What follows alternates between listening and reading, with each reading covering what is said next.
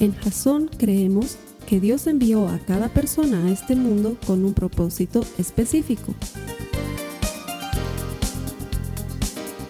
Nuestra misión es ayudarte a que tengas una relación personal con Jesús y a través de ella encuentres ese propósito para tu vida. Queremos ayudarte a alcanzar ese propósito. Es nuestra oración que este podcast te ayude a tener visión, a tener jazón.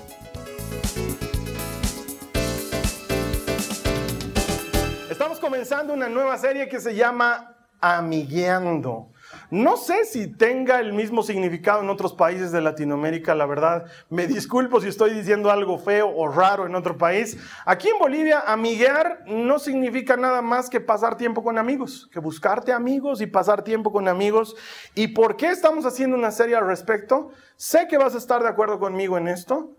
Mucho de nuestra vida tiene que ver con las personas con las que nos rodeamos.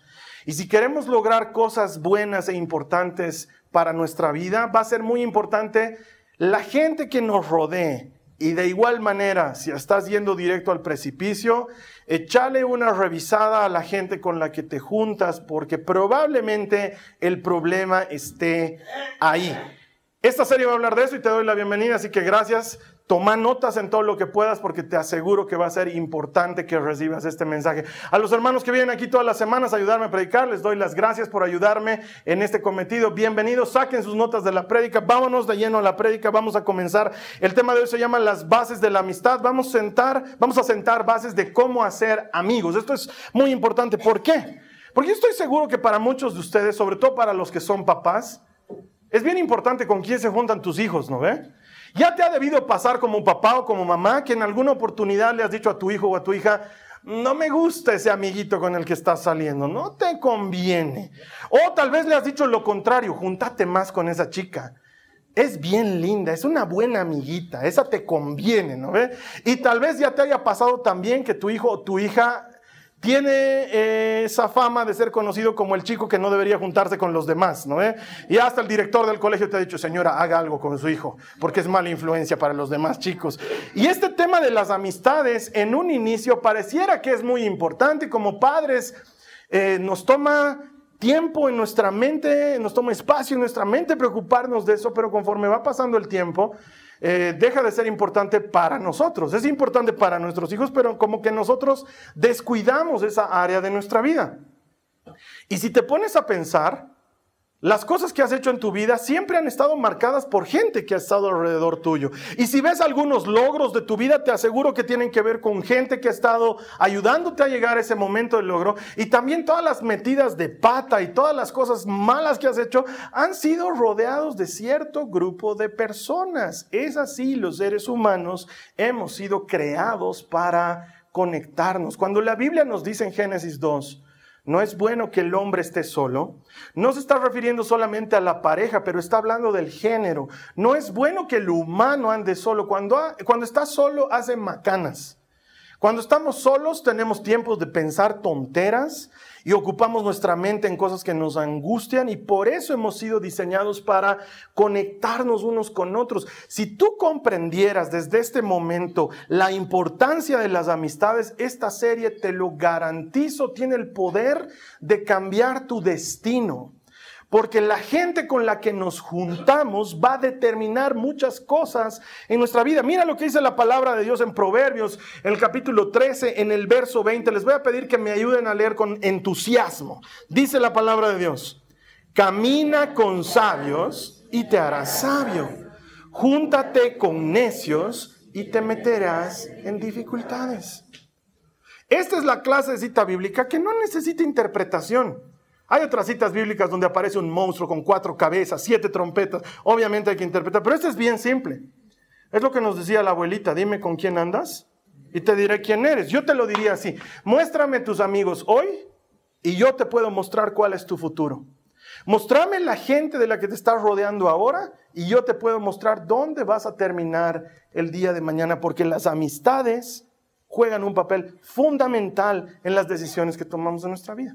Así que como primera actividad, para ti que estás conectado y para todos los que están aquí en las notas de la prédica, les he puesto ahí un espacio donde me tienen que llenar una lista. En poco tiempo, ya, ahorita mismo, llénenme esa lista con las cinco personas que ocupan su vida como amigos cercanos. Cinco amigos cercanos, ahí tienes una lista. Para que sea amigo cercano, tiene que cumplir algunos requisitos. Haberte visto con ellos esta semana, por ejemplo.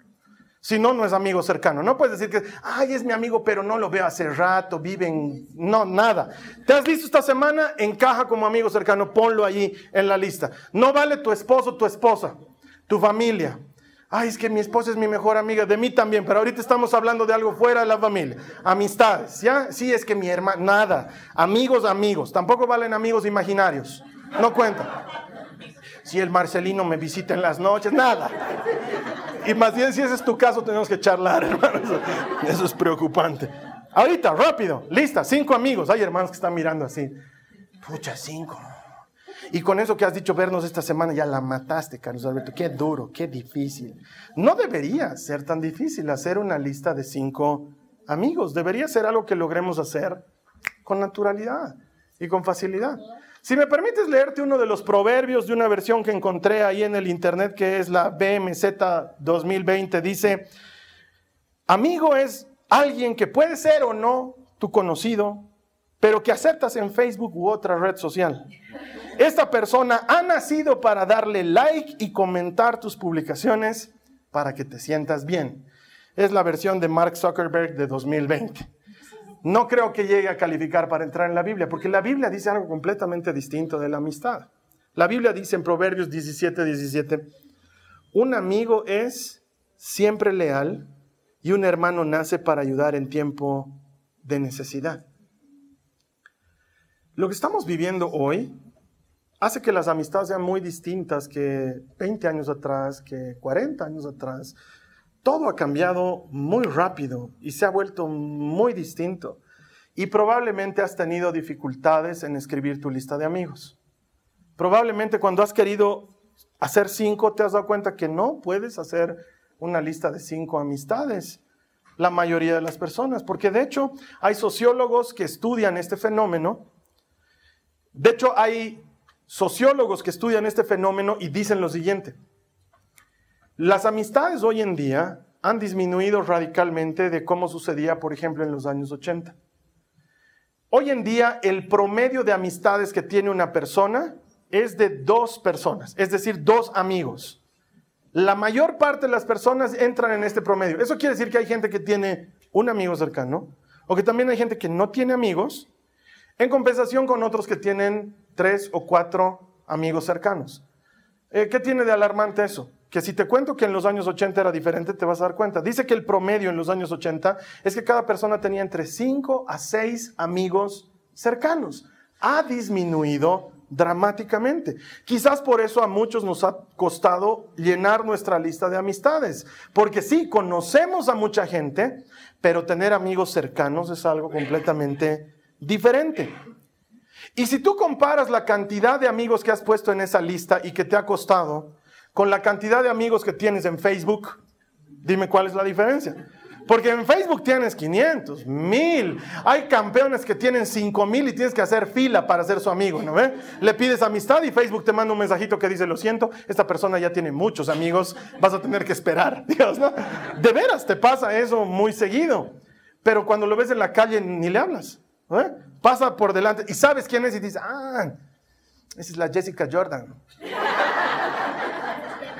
Y le dices al de tu lado, es mi amiga en Facebook. Y luego pasa por aquí y no te habla y tú no le hablas, pero está ahí en Facebook, ¿no? No, es que las redes sociales hoy en día están cambiando los conceptos de lo que es amistad. No se parece a lo que verdaderamente la Biblia dice que es amistad. ¿Por qué cada vez tenemos menos amigos? Los sociólogos que estudian este fenómeno dicen que principalmente por tres razones. La primera, las horas de trabajo están absorbiendo nuestra vida. Pensamos que un amigo es un compañero de trabajo, pero realmente no lo es. Y te pongo un ejemplo muy sencillo para que te des cuenta. Si a las 11 de la noche o a las once y media tienes algún problema, pasas por alguna necesidad, algo se presenta complicado en tu vida, ¿a quién llamarías? ¿Quién es la primera persona que se te viene a la mente? Dudo que un compañero de oficina. Si es un compañero de oficina, quiere decir que son amigos muy cercanos. Pero la verdad es que pasamos 8, 10, 12 horas con gente que no son realmente nuestros amigos. Les queremos, les tenemos afecto, pero no son realmente nuestros amigos. A veces, en la mayoría de los casos, te toca trabajar con gente que odias. Y todos los días te vas a ver 8, 10, 12 horas con alguien que quisieras que muera. Es la verdad. Entonces los sociólogos dicen, una de las razones por las cuales tenemos menos amigos es porque pasamos mucho tiempo trabajando. Otra de las razones por las cuales estamos disminuyendo en el número de amistades es por el incremento en el número de divorcios. ¿Qué tiene que ver una cosa con la otra? Sociológicamente sí, tiene que ver.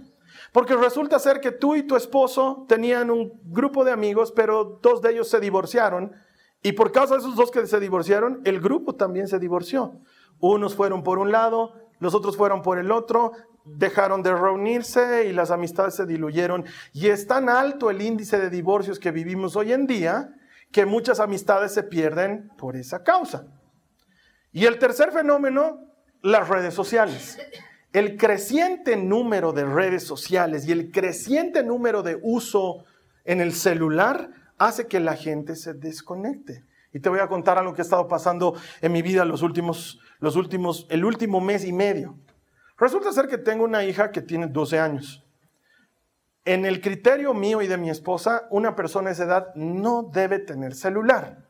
Me parece que son muy chiquitos para tener celular, no tienen la madurez para manejar las puertas que te abre un mundo virtual. Entonces, en diciembre, la Nicole estaba llorando porque le regalaron celular a su mejor amiga y ella decía, ¡Ah! yo soy la única que no tiene celular en mi curso. Y yo le dije, y va a ser así por los próximos tres años, hijita, así que acostúmbrate. Pero resulta ser que estábamos iniciando el año escolar y uno de los profesores en clase les dijo, Van a utilizar traductores y van a utilizar conversores de medidas y van a utilizar un par de herramientas más. Todas se encuentran en Google, así que van a poder utilizar celular aquí en mi clase. Y la Nicole levanta la mano y le dice, yo no tengo celular y el profesor le dice, mm, vas a tener que hablar con tus papás para que te consigan uno. Entonces ella llega del colegio y nos dice, el colegio dice. Yo tenía ganas de ir al colegio y decirle al profesor, oye, yo me meto en tu trabajo, tú no te metes en mi trabajo. Claro, no le vas a venir a decir, pero no me queda otra, me amarran de pies y manos y muy contra mis convicciones, le damos un celular a la Nicole. Entonces empiezo a cerrar varias cosas en su vida. Empiezo a ponerle ciertos límites porque estoy convencido de que no es el momento de que tenga un celular. Y lo primero que hago es tener una conversación con ella.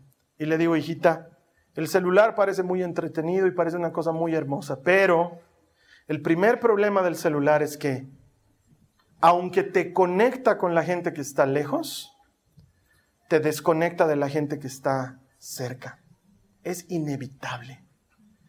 Te lleva a conocer gente que está muy lejos, a conectarte con amigos que habías perdido hace años, pero el precio que estás pagando es estar lejos de los que están ahí, a tu lado. Y es que los celulares y las redes sociales nos tienen una trampa y no me malentiendas, no estoy en contra de los celulares y las redes sociales, de hecho los utilizamos mucho para anunciar el Evangelio y para promover las actividades que tenemos, es una cosa muy útil, pero las redes sociales también tienen algo peligroso y el celular tiene algo peligroso que tiende a esclavizarnos. Mira, ve cómo es la vida hoy en día. Tú antes los que, los que tienen más o menos mi edad, cuando preparabas un desayuno en la mañana en tu casa, huevos rancheros y panqueques, tú no agarrabas ese, ese momento el teléfono y llamabas a un amigo y le decías, hola, Martita, ¿cómo estás? Te cuento que me he unos huevos rancheros y unos panqueques que están de Padre y Señor nuestro. Sí. Sí, les voy a sacar una foto y cuando nos veamos en la tarde te voy a mostrar. Están delis. Más bien hazme un favor. Dime si te gusta la idea. ¿Te gusta? Ok. Ya, entonces puedes compartir esta llamada con otras personas. Puedes llamar, llamar a todos nuestros amigos, con tales de mis huevos rancheros. Sí, sí. Hazlo lo más viral que puedas. Y sí, confío en vos. Gracias. Nos vemos esta tarde. Ok. Uno no hacía eso. A nadie le importaba. Pero hoy en día casi nadie se permite el lujo de comer algo sin sacarle una foto primero. Los álbumes de fotografías de otros años estaban llenos de momentos y de amigos y de familia. Hoy no hay álbumes de fotografía, hay Instagram y está lleno de comida y de caras de pato. ¿No? Es lo que hay. Porque las redes sociales están cambiando la manera en la que nos relacionamos unos con otros. Las redes sociales nos dan esa falsa ilusión de que tenemos el control. ¿Por qué? Porque nos han vuelto un poquito el emperador romano en el circo romano, que decidimos si algo vive o muere, ¿no ve? Si tu publicación me gusta, vives. Si no me gusta, te ignoro, no existes para mí. De hecho, esta semana he hecho un pequeño experimento en redes sociales solamente. La gente cree que estoy publicando macanas, en realidad estoy estudiando fenómenos para mis prédicas. Entonces, publiqué una foto que me saqué ahí con un muñequito que se llama Flash, The Flash. No solo me sorprende la ridícula visibilidad que tuvo la fotografía, porque es ridícula, sino me sorprende que hubo una hermana que lo compartió. ¿Por qué? Tanto me cuesta que alguien comparta un versículo bíblico, una pre... Pongo una burrera y alguien la comparte. Y luego su muro de esa hermana se llena de likes de mi foto de gente que no conozco. ¿Para qué? Y es porque las redes sociales nos otorgan esa falsa idea de que estoy en control, que yo decido qué vive y qué muere. Esa sensación hermosa de poder, de que alguien te escribe a tu celular y tú ves y dices, voy a responder otro rato. Y lo vuelves, ay, sientes que tienes todo el poder y es falso lo único que está haciendo de una u otra manera es meternos en una pequeña esclavitud. Está científicamente comprobado. Antes decíamos, estoy hablando de cuando yo era alumno en colegio, el papel aguanta todo, ¿no ve? Uno se declaraba por papel, fulana, me gustas. Yo por ti daría mi vida entera, pero en persona no tenías coraje ni de invitarle una salteña. Lo mismo pasa hoy día con el WhatsApp. El WhatsApp inhibe cierta área de nuestro córtex prefrontal de la misma forma que lo haría el alcohol. Por eso es que la gente se anima a decir lo que sea por WhatsApp. Hay gente que te insulta por WhatsApp. Vas a morirte, desgraciado, vas a ver. A ver, dime en mi cara. Nos encontraremos y veremos si me dices lo mismo. No, estaba bien molesto ese día, ¿no? Claro. Lo que pasa es que nos otorga una falsa sensación de control, nos desinhibe en muchas otras áreas de nuestro pensamiento y de nuestras acciones, pero en público no es lo mismo. Es por eso que mucha gente hoy en día prefiere mensajearse antes que llamar. Prefieren mandar algo por texto porque además puedo borrar si no está bien lo que digo. Me da tiempo de pensar si quiero mandarlo o no. En cambio, cuando es una llamada no tienes control. No sabes dónde va a terminar. Y te pueden ganar tus palabras. Entonces, ay no, ¿sabes qué? Eh, ahorita no puedo hablar. nos escribiremos más tarde. ¿Por qué? Porque nos mete en esa suerte de falsa idea de tener control. Lo peor de las redes sociales y del celular nos da la ilusión de tener compañía. Y eso sí que es falso. El hecho de que tengas 5 mil seguidores en una red social no significa que no te sientas solo. ¿Cuánta gente se siente terriblemente sola? ¿Por qué? Porque tener millones de seguidores no compensa el contacto con una persona en el mundo real, el vernos a los ojos, el recibir un abrazo, el escuchar una voz, es completamente diferente. Y sin embargo estamos cada vez más ocupados. Es la era de la comunicación donde hablar con alguien que vive en China no es ningún problema y sin embargo los matrimonios ya no se hablan porque cada uno está metido en su celular, los hijos ya no se hablan porque cada uno está en sus asuntos. no, entonces muy a pesar mío le di celular a la Nicole, pero le dije, olvídate, que yo voy a entrenar una zombie, que mientras estemos almorzando tú estés con tu celular. Si tú vas un día común a mi casa, un martes, un jueves, un día rutinario, vamos a estar almorzando, en nuestra mesa no hay celulares, estamos charlando, mi esposa, yo y mis hijas, y yo no voy a criar un pequeño zombicito ahí sentado diciendo, es que es tarea del cole, vas a hacer tu tarea a las 3 de la tarde, sáquese de aquí, celular, lo voto, no me interesa. Pero vamos a tener contacto. Ni pienses que yo voy a educar una hija que va a estar sentada en el asiento de atrás, hundida en su mundo mientras yo estoy manejando como si yo fuera chofer de Uber. Olvídate, hijita. Soy tu papá, vas a charlar conmigo mientras estás en el auto. Para eso vamos juntos. Porque no podemos permitir que el contacto real se pierda en nuestras vidas. Y quizás te pasa. Hacer una lista de cinco amigos se te, se te convierte en algo bien difícil. Entonces vemos que el arte de hacer amigos es un arte perdido. Y yo me he trazado la meta que en este mes vamos a recuperar la capacidad de conectarnos unos con otros porque sé que a Cristo le interesa porque sé que para Dios es valioso. Porque cuando Jesús se acercó a llamar a sus discípulos, dice que los encuentra pescando, los llama y les dice, vengan y síganme. No les dijo, ¿quieren conocerme? Lean este libro. Es ven y seguime, estar conmigo donde yo estoy, vivir las cosas que yo vivo. ¿Quieres que te muestre dónde, dónde vivo? Ven, aquí vivo yo. Esta es mi cama, este es mi cuarto, esta es mi familia. Te la presento a mi mamá. Le encanta que vayamos a fiestas y que multiplique el vino. Jesús se conectaba con la gente, no se alejaba de la gente. Y para él es importante que nosotros redescubramos el arte escondido y maravilloso de hacer amigos. Y si estás tomando notas, deberías tomar notas de esto. Número uno, hay que estar presente. La primera cosa, hay que estar presente. Hay mucho poder en que estés ahí. Mira lo que dice Hebreos 10, del 24 al 25, dice la palabra de Dios. Pensemos en maneras de motivarnos unos a otros a realizar actos de amor y buenas acciones y no dejemos de congregarnos. Esto de venir, estar juntos los unos con los otros. Amo que te conectes desde el exterior, pero nada se compara con estar juntos, congregarnos, vernos las caras, compartir un cafecito, darnos un saludo, ofrecernos oración el uno al otro. Es vital.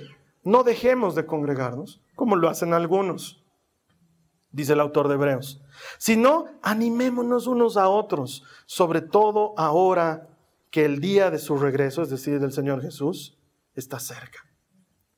Mira, ¿sabes cuál es la queja número uno, según los estudios de sociólogos, de los hijos hacia los padres? La queja número uno, ¿de qué se quejan los hijos? Se quejan de que sus papás están ausentes. Esto no es nuevo, dicen los sociólogos, es una queja que viene desde hace muchos años atrás. La diferencia hoy es que el papá o la mamá está ahí al lado, pero está ausente, porque se metió en su celular. Hay personas que me dicen, ay hermano, yo estoy enganchada, todas las tardes tengo que llevarlo a mi hijo a jugar fútbol. ¿Y lo ves jugar fútbol? ¿O estás en tu aparatito? Porque si no, ¿para qué lo llevas a jugar fútbol? Podrías dejarlo, irte y recogerlo. Te estás perdiendo de algo maravilloso, verlo crecer verlo conectarse con otras personas. Ah, yo tengo que llevarla todas las tardes a mi hija a mi ballet. ¿Y charlas por lo menos con las mamás que están también ahí? ¿O cada una está en su mundo? Porque sabes qué? Hay mucho poder en estar presente. Te voy a contar una cosa que no sé si sabías que está pasando, pero nuestros changuitos entre 10 a 15 años están en la escuela dominical. Y muchos de ellos tienen celular. Y las profesoras ya se me han quejado y me han dicho, Carlos Alberto, es una matanza. Cuando les decimos dejen el celular aquí, no sabes cómo sufren. Es como si les estuvieras quitando un riñón. ¡No! ¡No! Y siguen agarrados del celular y siguen. Y me decían, tal vez es momento oportuno de que les digas a los papás que no manden a sus hijos con celulares a la iglesia. Y no me voy a meter a hilar tan fino. Cada quien sabe lo que hace con su hijo porque la educación viene de casa. Pero eso los está desconectando entre ellos. Porque están conectados con algo ahí, pero entre ellos, que es el momento en el que pueden hacerse amigos y construir amistades significativas que los ayuden a enfrentar los desafíos de ser joven el día de mañana. No, están desconectados de los que están a su alrededor. No es posible. Y nosotros los papás nos quejamos de que los celulares nos alejan de nuestros hijos y ellos se quejan de que los papás estamos ausentes. Necesitamos entender que estar presente es muy poderoso. Te cuento una cosa que me pasó unos años atrás. Muchas veces te he compartido que me toca estar en velorios con mucha frecuencia. He estado en velorios, entierros, más de los que te puedas imaginar. Hay velorios en los que me toca estar trabajando y hay velorios en los que estoy de descanso, porque es velorio de alguien más que yo no tengo que ministrar. Amo los velorios de descanso. Claro. Porque los velorios en los que tengo que trabajar, tengo que estar ahí parado, dar las palabras, hacer la oración, ministrar, es, otra cosa. Pero cuando alguien se muere y yo no tengo que hacer nada, ah, es lindo ir a ese velorio, es una maravilla. Estás... De hecho, he desarrollado la pésima costumbre de saber buenos chistes de velorios, tantos que voy, entonces la gente a mi alrededor se ríe mucho. Hay gente que lo valora y dice, qué bueno que has venido, hermano, ya necesita. Y hay uno de estos velorios, unos amigos míos, su mamá murió iban a oficiar de otra manera el funeral, entonces era un velorio de descanso para mí. Entonces yo llego más tarde de lo habitual y los veo a mí, ahí a mis amigos. Ellos justo estaban llorando en ese momento. Entonces yo me acerco a ellos y trato de decir algo, pero me contagian de inmediato su llanto y nos abrazamos los tres y empezamos a llorar, pero llanto feo. Ese llanto en el que jadeas, moco, lágrimas, Kleenex. y llorábamos y llorábamos y el papá, el, viudo, estaba ahí, nos ve, se acerca a nosotros, nos abraza, los cuatro llorábamos, no había campo para las palabras, solamente nos intercambiábamos Kleenex, seguíamos moqueando ahí hasta que nos empezamos a serenar. Nos empezamos a calmar. Yo cuando lloro mi cara se hace como de un monstruo, roja, verde, de todos los colores. Entonces le doy un beso a cada uno de ellos, me despido y me voy. Y eso fue todo. Al día siguiente me llegó un mensaje de texto de uno de ellos, en el que me decía Carlos Alberto, gracias por haber venido. Has venido en el momento oportuno y cada palabra que has dicho ha sido la precisa. Y yo decía, ¿qué he dicho? Claro, yo solo me acuerdo. No me, no me acuerdo haber hablado. Pero el mensaje decía eso. Cada palabra ha sido la precisa. Hermano, nos ha traído sanidad en nuestra alma. ¿Por qué? Porque estuve ahí, estuve presente. Te debe pasar, alguien te ve en la semana y te dice, ay, he estado pensando mucho en vos. Cuando alguien me dice eso, yo digo, ¿qué has estado pensando? Sí, porque no me suena muy bien.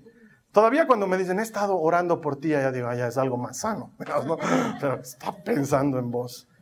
Pero nada se compara con cuando alguien dice, nos veremos. Un tiempo atrás estuve muy enfermo, muy enfermo. Y llegó un momento en que no lo podía manejar. Ya era muy grande para mí. Era un sábado y la Carly estaba conmigo y me dice, pediremos ayuda. Yo le digo, ¿a quién? ¿Qué, ¿Qué, vamos a decir? Porque ni siquiera sé lo que tengo, no tengo un diagnóstico, solo sé que estoy mal. Y la Carly me dice, aunque sea, van a orar por ti, pero pediremos ayuda. Y mando un mensaje de WhatsApp a nuestros hermanos que, son parte del grupo de líderes y de servidores. Y les hermanos, les escribo porque estamos pasando por un momento muy duro y queremos que nos apoyen en oración. Si pueden orar, el Carlos Alberto está muy mal. Y en ese momento, como es obvio, empiezan a multiplicarse los mensajitos de estoy orando, ánimo Carlos Alberto, estamos contigo, estoy orando. Pero hubo un hermano que me llamó en ese momento y me dice, ¿dónde van a almorzar? Y yo le digo, no, no tenemos planeado vénganse a la casa, vénganse a comer. Y ese, en esa hora nos fuimos a su casa y compartimos con ellos y charlamos. Y mira, ni siquiera es hablar del problema, no es contame qué te está pasando. Es solamente ese momento bonito en el que alguien más toma tu mano y da gracias por los alimentos y sientes que no estás solo, que hay alguien más a quien le importas. Y estuvimos charlando y nos teníamos que ir porque a otra hermana se le ocurrió, nos mandó un mensaje diciendo, y si nos vemos esta tarde en la iglesia, lloramos por ustedes. Entonces terminamos de almorzar y nos alistamos y nos fuimos a la iglesia y ahí eran como 15, 20 personas. Cada uno de ellos oró por nosotros y nos abrazamos y lloramos y nos sentimos cobijados y qué poderoso es estar ahí. Sí, valoro mucho todas esas personas que me mandaron el mensaje diciendo estoy orando por ti. Pero qué lindo es esa persona que viene y te abraza y te dice no estás solo. Hermana, hermano, hay mucho poder en estar presente, en estar ahí. Entonces cuando yo he hecho mi lista de cinco amigos, porque antes de pedirte a ti yo hago primero, no podía llenar cinco. Porque el prerequisito era haber estado con ellos en la semana. Ah, yo tenía chanchullo, porque esta semana ha sido una semana bien diferente a mis otras semanas. Una noche me he reunido con mis amigos más queridos del colegio y nos hemos ido a comer. Al día siguiente me he ido a almorzar con mis amigos más queridos de la iglesia y hemos estado juntos. Pero esto fue después de haber hecho la prédica. Cuando estaba haciendo la lista de cinco era como que, ¿y a quién pongo? Porque no me he visto con ellos hace tiempo y es que me he dado cuenta que me quejo de no tener amigos, pero yo no hago nada por tenerlos. Porque estoy en la obligación de decirte esto, hermana, hermano. No puedes decir, nadie se pregunta de mí, si tú no haces algo porque la gente se pregunta de ti. Si, si tú no haces un esfuerzo por conectarte con la gente en la iglesia, la iglesia no tiene la obligación de saber que estás sufriendo, que tienes una deuda, que estás pasando por una necesidad. La amistad es algo que se construye. Por eso le tenemos mucha fe a los compartimientos bíblicos, porque tenemos la esperanza de que ahí la gente se reúna y al reunirse tengan compañerismo y al tener compañerismo nos demos cuenta si estás viniendo, si no estás viniendo, si tienes problemas, si no tienes problemas, porque hay un grupo de 5, 6, 10 personas que saben de ti, pero para que eso ocurra tú tienes que ir. No puedes esperar a que ellos vengan por ti. Y tenemos mucho esa mentalidad de oveja, de dame, quereme, atendeme, y nos olvidamos que los demás también lo necesitan. Entonces he hecho mi lista y he dicho, yo tengo que hacer algo por tener amigos. Porque si no, no puedo quejarme de andar solo. Es mi culpa, no es culpa de los demás. Y es increíble como ante un mensaje, una llamada, la gente te dice, sí, nos veamos, claro, tengo tiempo para vos, nos encontremos. Uno tiene que dar el primer paso, hermanos. El arte perdido de hacer amigos, número uno, estar presentes. Número dos, el arte perdido de hacer amigos, abrirse. Todos nos encerramos. Y no sé cómo sea en tu país, pero te cuento que tristemente aquí en La Paz, Bolivia, los paseños somos bien cerrados. Nos hacemos como, y eso que no tenemos mar, saludos a Chile, nos hacemos como ostras. Es verdad. No, no, ¿Cuál es el saludo por defecto aquí en La Paz, Bolivia? El saludo por defecto es ¿cómo estás? ¿Y cuál es la respuesta por defecto? Bien. Todo el mundo, yo no conozco a alguien que le ¿cómo estás? Ay, hermanos, no. ¿Cómo estás? Bien. Pero si haces una segunda pregunta y le dices, no, no, ¿cómo estás en serio? ¿Cómo te sientes? Entonces ahí la gente tiene que abrirse y decir, bueno, ya que lo preguntas esto, o sí, estoy bien, o estoy pasando por esta necesidad, o estoy enfrentando esto. Mira, te contaba, en esta semana me reuní a comer con mis mejores amigos de aquí de la iglesia. Nos fuimos a comer. Hemos hablado de todo, hemos reído de todo, hemos hablado cosas chistosas, hemos comido delicioso y luego la conversación pasa cuando estás en confianza, se torna más seria y más de confianza y más de temas de confianza. Y de pronto lo siento uno de ellos que me agarra del brazo y me dice, hermano, no te veo bien. ¿Qué te preocupa? Y ahí tienes dos. O decir nada, nada, estoy todo bien. O abrirte y dejar que salga. Y le dije, estoy preocupado. Y él me dijo, yo voy a orar por ti, pero te hago un trato, tú ora por mí. Y yo le dije, claro, ¿por qué quieres que ore? Y él me dijo, a mí me está pasando esto otro. ¡Wow! Qué lindo es abrirse y sentir que hay una persona a la que le importas y que tú eres importante para esa persona y así se construyen las amistades. ¿Te imaginas esto hermoso en un pequeño grupo? Anotate en un compartimiento bíblico. Empezá a asistir. Y después de haber estudiado la Biblia y haber comido unas cuantas papas fritas y haber reído, nos vamos a empezar a ir y en el camino alguien te va a charlar y tú vas a poder ser el hombro en el que esa persona se apoye o vas a ser la mano que le jale de donde está hundiéndose o vas a recibir para ti consuelo y ayuda. Porque esa es la esperanza, que los compartimientos nos ayuden a abrirnos y encontrar amigos y hacer una pequeña comunidad y ayudarnos unos a otros. Mira lo que dice Santiago en el capítulo 5, en el verso 16. Dice, confiésense los pecados unos a otros y oren los unos por los otros. Ayúdame a leer este pedacito. Dice, para que sean sanados. Estar presente. Abrirte. Sana. Esa pequeña conversación con tu amigo, con tu amiga. sana. La oración ferviente de una persona justa tiene mucho poder y da resultados maravillosos. Por eso te invito, no me voy a dar por vencido. Este mes vamos a aprender a hacer amigos. Sumate a un compartimiento bíblico. Asistí a un grupo pequeño donde puedan orar unos por otros, donde puedan apoyarse unos a otros, donde puedan reírse juntos te vas a dar cuenta que conforme la gente pasa tiempo junta, hasta desarrollan un lenguaje común que los demás no entienden, pero entre ellos se entienden. Y hacen chistes que son entre ellos y luego los demás estamos como que, ah, gracias por no invitarme. Anda pues, juntate con la gente y desarrolla esa cosa maravillosa y mostrate como eres.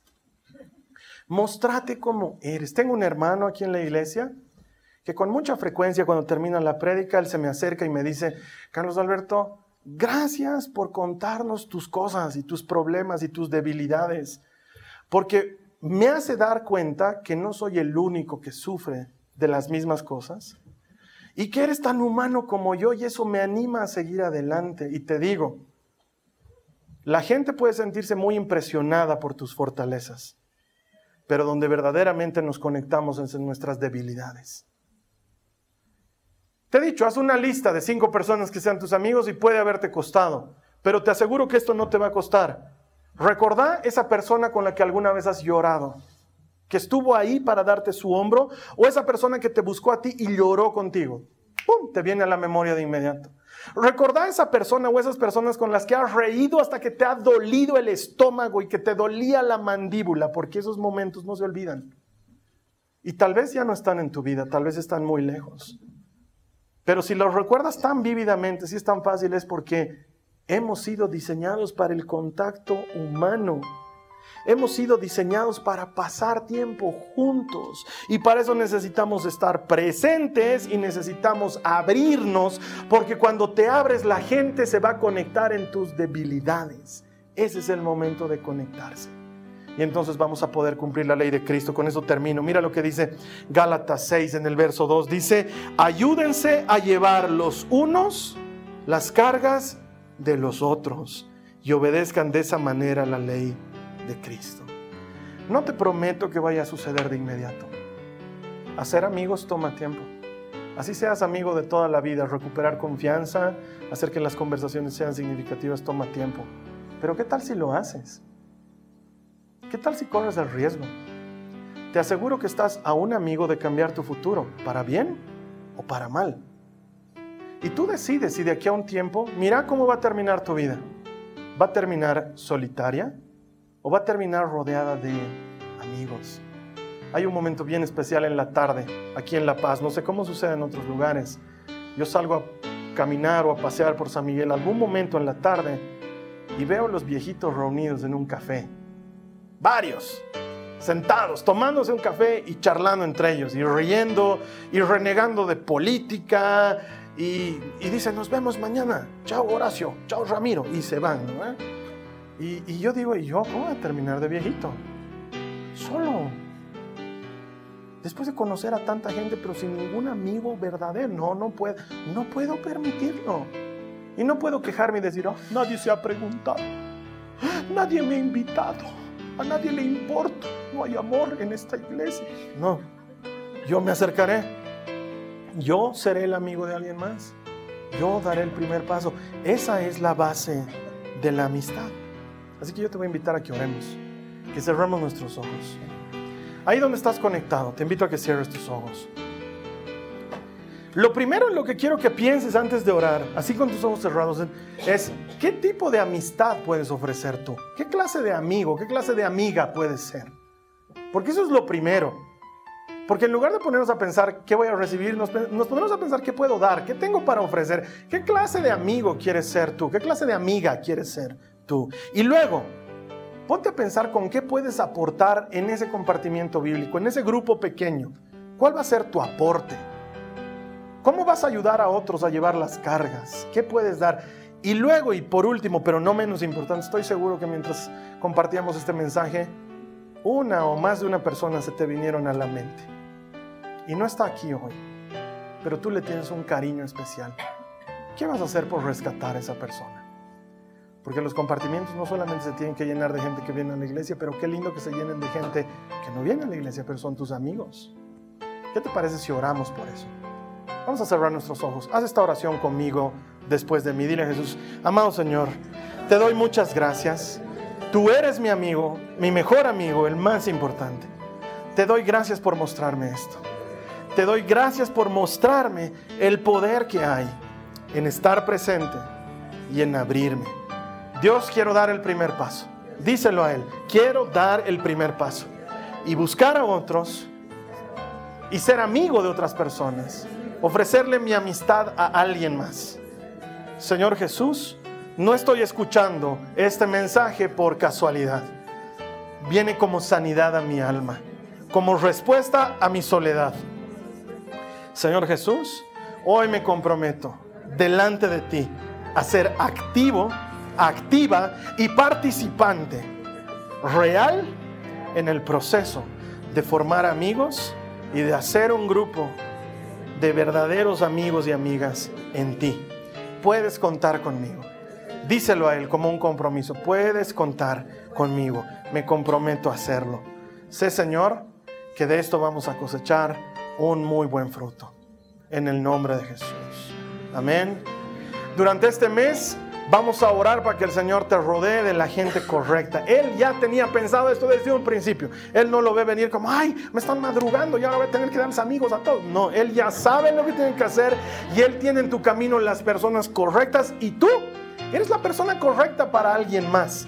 Y por medio de esas amistades y de ese compañerismo cristiano nos vamos a ayudar unos a otros a alcanzar lo que Dios tiene para nosotros. Entonces ahí porque es un hecho, todos vamos a poder festejar la verdad bíblica que está escrita en Proverbios, que todo el que encuentra a Dios encuentra vida. Te espero aquí la siguiente semana. Que el Señor